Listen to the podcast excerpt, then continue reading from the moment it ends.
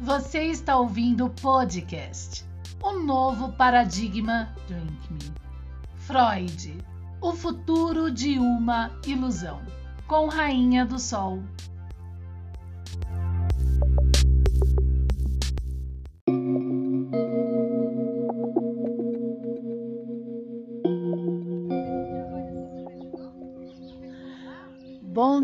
Às 7 horas da manhã, sexta-feira, vamos continuar com mais um podcast, o novo paradigma Drink Me, isso mesmo, eu, Rainha do Sol, e vamos falar de Freud em O Futuro de uma Ilusão, junto com um Freud que sempre foi cartesiano, que contém né, nas mãos deles, junto com os colaboradores, o objeto, o hieróglifo da antiguidade carregado, né, por Jesus Cristo e explicado dentro do manuscrito. Então, como a gente estava falando no podcast anterior, referente à religião, né, que antes mesmo da religião a gente tem o problema da cultura formadora, que é sim o pulso triebe. É um impulso que vem externo, né, e forma antes mesmo, né, é, da sua totalização é, de maturação de julgamento o homem, né? Mas o que, que forma é a religião? Não é a cultura. A cultura como ela vem predisposta e para o mundo, no mundo, no nosso mundo moderno ainda que corrompe o passado, que não consegue desvendar Descartes, que não entende a Eversio, que dentro da alta filosofia não reconhece a anabase, que sempre esteve escrita em Plotino de forma muito clara, que na matemática mundialmente, em 2011, desconhecia o quinto axioma euclidiano. Não conseguia entender que o quinto axioma retorna para o primeiro de forma a criar os é, é, sistemas não euclidianos para euclidianos, né, para tentar solucionar matemática, tá? Uma cultura ainda atual e moderna que não consegue entender o navio de Bergson, que se torna isso uma teorética, uma incógnita. Quanto menos Kant, todas as terças-feiras com objeto a cartesiana, nós estamos levantando a filosofia transcendental que, em razão do problema das pseudociências reclamadas por Carl Sagan, se torna o transcendental um místico, um misterioso também. Porque esses são, alegoricamente, os guardas do muro aliados a essa ciência corrompida da cultura que usa agora do patrimônio psíquico para guiar as suas ovelhas, seja um ateísta, né? seja o religioso, o místico, o hermético. Então a gente tem realmente um problema mundial, tá? E não foi à toa que na época de Freud é, junto aos colaboradores, nós temos a Primeira e a Segunda Guerra Mundial. E estamos aqui na metade do tempo, né? E obviamente caminhando aí para uma Terceira Guerra Mundial, ainda numa guerra simétrica, né? E que o homem realmente consiga resolver esse primitivo e infantil do seu ser né? Resgatando essa responsabilidade, aquilo que já era debatido, tá? É, por Descartes. Um Descartes que já falava de Gestalt e é reclamado por Giovanni Hilli agora na nossa modernidade, mas que a nossa modernidade não consegue entender. Por quê? Porque não tem a cartesiana. Um gestalt é, é, da leitura dos corpos que explica o complexo edípico normal trigonometricamente ser e ter. Né? E que, por incrível que pareça, na minha pós-graduação em psicanálise e psicologia, junto com um artigo maravilhoso que eu vi, se eu não me engano é da Unicamp, relacionando Sousou, Freud e Lacan, e ao final Jung, né, Lacan com Jung, é, eu percebi ali que Lacan realmente é um também corruptor da cartesiana. Ele entende da cartesiana, traz esse Freud cartesiano, mas ao final, como todo corruptor de ordem, ele dá uma desviada sutil de forma a fazer com que o homem se aprisione de novo nessas cavernas de sombra e dentro da própria ciência. Por que, que eu digo isso? Porque Lacan separa Saussure de Freud e Saussure na linguística e Freud são altamente correlacionados. Né? Freud, por sinal, nas obras completas, e principalmente lá no apêndice C, sobre as parafrasias, é, é, parafasias né, e afasias, ele levanta bastante a linguística e social. Em inibição, sintomas e medo também levanta isso, e no futuro da ilusão com o pulso, o impulso triebe, o problema da formação e essa formação cristalizada. E na língua, né, gente? Então, no capítulo 4, continuando, não é a religião que ele conversa com Pifster o, o problema, é a cultura e que, obviamente, vai trazer a religião como parte formadora dessa cultura, parte formadora, porque nós temos um problema na própria ciência. E é cartesiano, tá? E aí o que, que acontece? Eles debatem sobre a questão do totemismo né? É, o, é, tanto que Freud fala para Pfister, olha, eu tô, eu tô falando do totemismo, não tô falando é, das questões mesmo profundas e obviamente dos caminhos da espiritualidade, né? Porque o que, que o, o, o, totemismo faz? Ele é o patrimônio psíquico, só que mais antigo aí aplicado. Ele nada mais castra o homem com as suas leis do talhão de alguma forma. Ele castra o homem quando ele levanta totens para substituir o verbo desse objeto arqueológico que explica um universo metafísico, que explica um universo transcendental, mas que é, não é místico, que deve ser primeiro compreendido para, na verdadeira prática espiritual, ter o seu dom florescido. Ora, o que, que Freud fala? Né? O totemismo ele levanta as leis de que não pode praticar o canibalismo, não pode praticar o incesto, mas há a possibilidade ali de você aplicar e praticar uma mentira, por exemplo. E uma mentira para quem realmente é cartesiano, que tem essa taça né, que está dentro do manuscrito bíblico, carregado pelo Filho do Homem Jesus, compreende que praticado, né, por isso vigiai, né, e por psicanálise agora, obviamente, né, praticado a mentira na matéria, automaticamente ela, junto ao navio de Bergson, sobreposta na matéria, ela vai andar com o tempo e espaço essa mentira. E como nosso tempo e espaço é curva, ela retorna para mim. Por isso que Jesus, filho do homem, já falava com essa taça, essa cartesiana. Né? O que eu planto, eu colho. Então não plante, porque por mínimo que seja mentira, o que, que eu vou plantar no meu sistema ser e ter? Eu vou plantar que uma pequena mentira é uma semente para amanhã, né, repetidamente agora mentir, criar grandes mentiras, porque eu não fui pego na pequena, como seria então ser pego na próxima? E obviamente que uma mentira após a outra, ela vai cada vez mais se exponenciando, porque eu vou me tornando um habilidoso ou habilidosa em mentir, tá? Então, o próprio manuscrito, na sua interpretação agora, deixa de ser entendido por causa do problema do totemismo, da religião levantada para propor um caminho espiritual de forma a conseguir manter a cartesiana, o verbo da cartesiana oculto. E esse é um jogo do patrimônio psíquico. É isso que ele está debatendo no capítulo 4 com Pifster. É esse o problema. E por isso que a psicanálise desse Freud judeu vem para resolver, né? Vem para resolver esse problema e vem para resolver esses fundamentos desse mundo cada vez mais caótico, né? Cada vez mais é, é, não promissor, né? Porque basta olhar o senso comum em razão do problema cultural. Então, religião é diferente de caminhos espirituais e espirituosos, tá? E caminhos espirituosos não é você ficar falando que você é espirituoso. Existe uma regra, existe uma prática e existe sim uma recompensa, porque da mesma forma que é, nós temos é, é, esse setor psíquico, né? É, esse setor ele tem um motivo de ser, tá?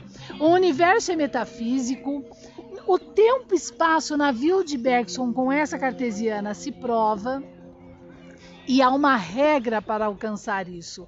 E quando se alcança, o homem sim consegue prever e profetizar, tá? Isso é um fato. Por quê? Porque os decaimentos, as forças dos decaimentos euclidianos, na primeira proposição que prova os buracos de minhoca e todas, né, aquelas forças absurdas que estão acontecendo dentro desse buraco que se abre, né, é, conseguem na ciência provar essa relação. Vamos falar um pouco desse campo do pensamento, tá? Que eu acho que é importante para a gente conseguir entender essas relações transcendentais, metafísicas e que não são místicas do problema da pseudociência. Ok? De você cultua energia, cultua cores, dá dinheiro à arca e recebe o dom. Tá? Então é, a gente precisa sair desse primitivo infantil né? E também da questão de ateísta, ai, que eu não acredito, mas eu quero trabalhar com física e começar a entrar realmente nesses caminhos de um futuro é, de homens é, dentro de uma civilização realmente elevados, né, gente? Então vamos, é, vamos, vamos tentar é, é, navegar um pouco nessa perspectiva. Então o que, que a gente tem no tempo e espaço? Veja bem, a gente tem acontecimentos, né? Por exemplo, eu tô aqui agora nesse momento, a gente debateu bastante isso em filosofia, em filosofando com Kant todas as terças-feiras aqui no podcast. Aproveita, né? E distribua o nosso podcast, ajude o nosso canal. Todos os nossos canais estão em arroba o novo paradigma, tá bom? Então, voltando ao tempo, o que, que a gente tem? A gente tem agora um tempo que no espaço ele tem movimento, uma dinâmica. Então esse meu momento agora, desse ponto 1, um, que eu falei número 1, um, um, agora ele acabou de decair pelos decaimentos euclidianos para o passado. Foi meio passado para trás de mim, né? Claro que em proporções diminutas, né? É, eu não estou considerando corpos grandes. Então, um acabou de cair para trás. Acabou de cair todas as minhas palavras, né, todos os meus fonemas, né, estão como corpos caindo para trás. E ao passo que você está recebendo isso e recebendo com uma diferença de distância, porque eu estou encaminhando esse sinal por você através de um sistema de comunicação e você não está recebendo esse valor exatamente no momento que eu estou falando, independente de estar tá gravado. Vamos falar, vamos pensar que nós estávamos aqui conversando, né, no mesmo no mesmo tempo, tá bom? Num tempo simultâneo, eu e você aqui agora. Então eu estou te passando essa informação, você mesmo nesse tempo, né, o tempo que a minha voz leva do meu pensamento para chegar a você, ele também é, não chega de forma exata, ele leva um tempo, tá entendendo? Então eu falei, na hora que eu falei, caiu para o passado e você tá recebendo, né? Junto a isso que eu falei já decaindo para o passado a informação. E quando você recebe essa informação, partes dessa informação que você está recebendo está decaindo para o passado e você agora está formulando esse pensamento, tá? Para poder então agora me responder. Né? Então a gente está pensando aqui tudo em slowdown, tá? Veja agora o que acontece. Essa relação minha e sua dentro do nosso sistema psíquico formou descargas e hipervalências. Tá? Hipervalências do atributo da memória ali, né? Ou memorizando ou é, pelas descargas relembrando para poder então processar e me responder. E agora olha que maravilhoso. Ao mesmo tempo que no seu cérebro, na nossa comunicação, nesse tempo real, vamos imaginar que a gente está num tempo real de comunicação, está se formando a hipervalência por descargas, né, resgate de memórias, pensamentos de memórias nesse momento e respostas de memória, tudo isso que está acontecendo está sendo pela voz, pela vibração da voz, que também é uma descarga no tempo e espaço, catequizado no tempo e espaço e aonde nós estamos nesse ponto no local, no local espacial em que estamos. Então agora entra o produto da filosofia teorética para quem está acompanhando Filosofando com Kant terça-feira, né? Todas as terças-feiras dessa filosofia transcendental kantiana do objeto, que é a cartesiana, tá?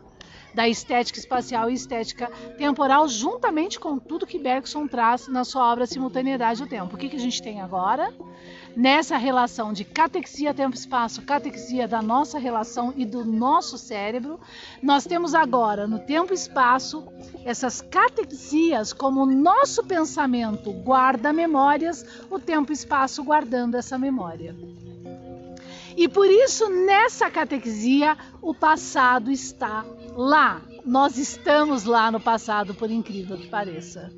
Tá? Porque esse é um potencial de força universal tá? Esse é o nosso universo, gente. Tem noção? É uma coisa maravilhosa. E de tal forma que isso está descrito na cartesiana, agora a gente pode né, é, através disso, compreender claramente, principalmente com os decaimentos euclidianos né, e os sistemas de abertura e fechamento da 18ª proposição euclidiana. Por que, que eu falo tanto de, de Euclides, gente? Euclides é, foi um gênio raro? Não, ele só resgatou de forma fidedigna, sem, sem corromper para o nosso futuro, o objeto arqueológico. Olha que incrível. Se ele corrompesse o objeto na obra dele, nós ficaríamos nas sombras das cavernas platônicas, tá? E o cara é um baita cara, antes de tudo, de caráter fidedigno, que resgatou na época o objeto de forma clara, tá? É como ele é e no passado ele foi praticamente um arqueólogo do objeto Euclides na sua obra Elementos, tá?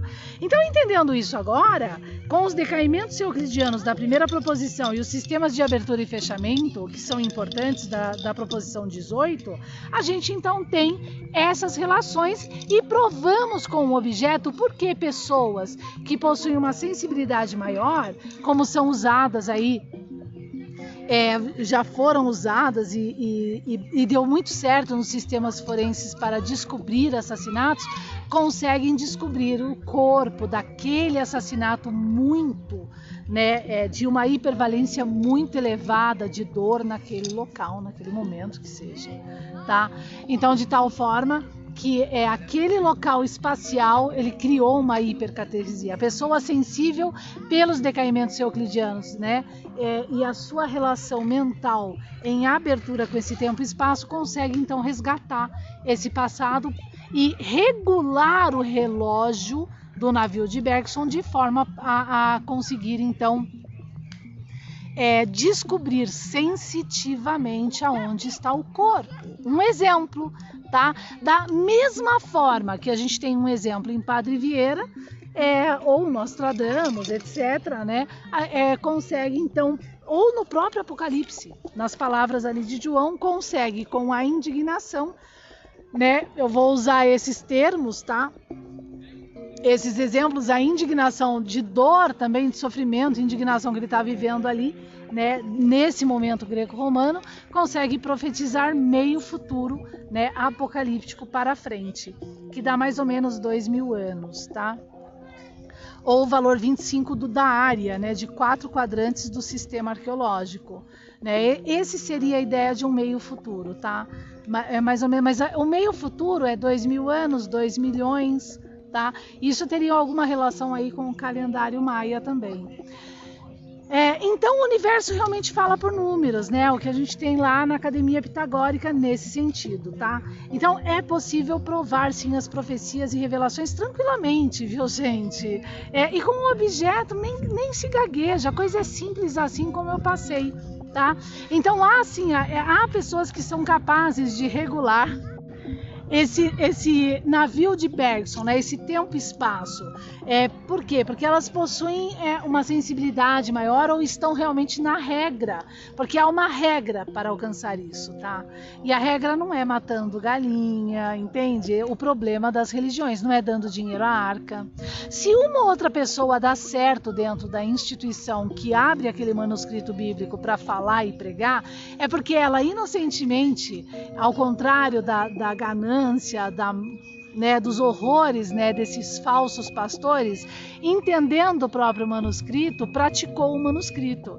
Né? Então, nessa inocência dela de praticar o manuscrito de forma realmente reta, né, nessa humildade, ela então abriu as portas para o dom e acabou profetizando e tudo mais.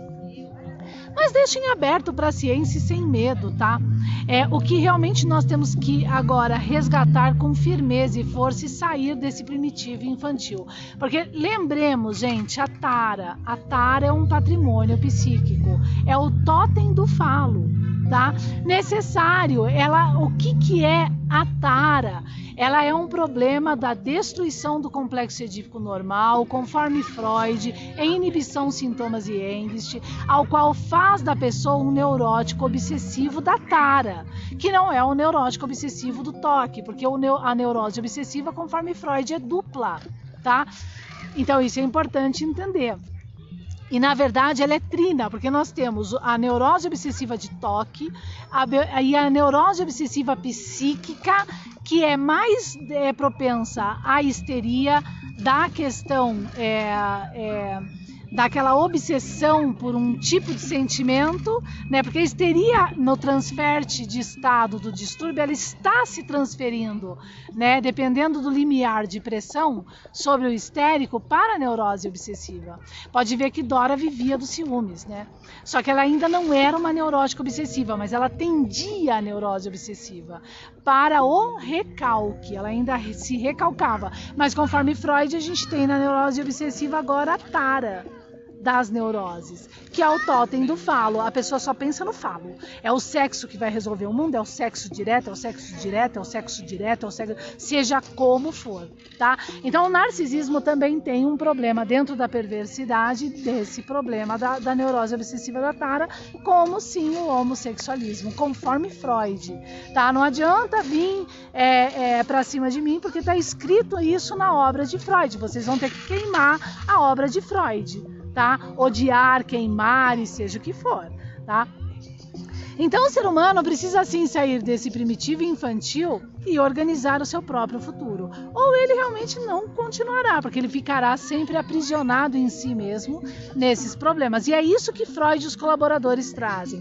Relembrando, o problema é a religião de jeito nenhum, é a cultura formadora, mantendo um passado mistério. E que quando vem a revelação, o objeto, a cartesiana, né? Existe uma dificuldade enorme desse homem primitivo que se diz moderno e infantilizado pela tara, pelo totem, pelas instituições, seja o que for, de realmente enxergar isso e levando toda uma civilização para o fim em si mesmo e por escolha, tá bom? Então um grande abraço, até a próxima. Tchau, gente. Obrigada por estar aí. Não esqueça de compartilhar o nosso podcast.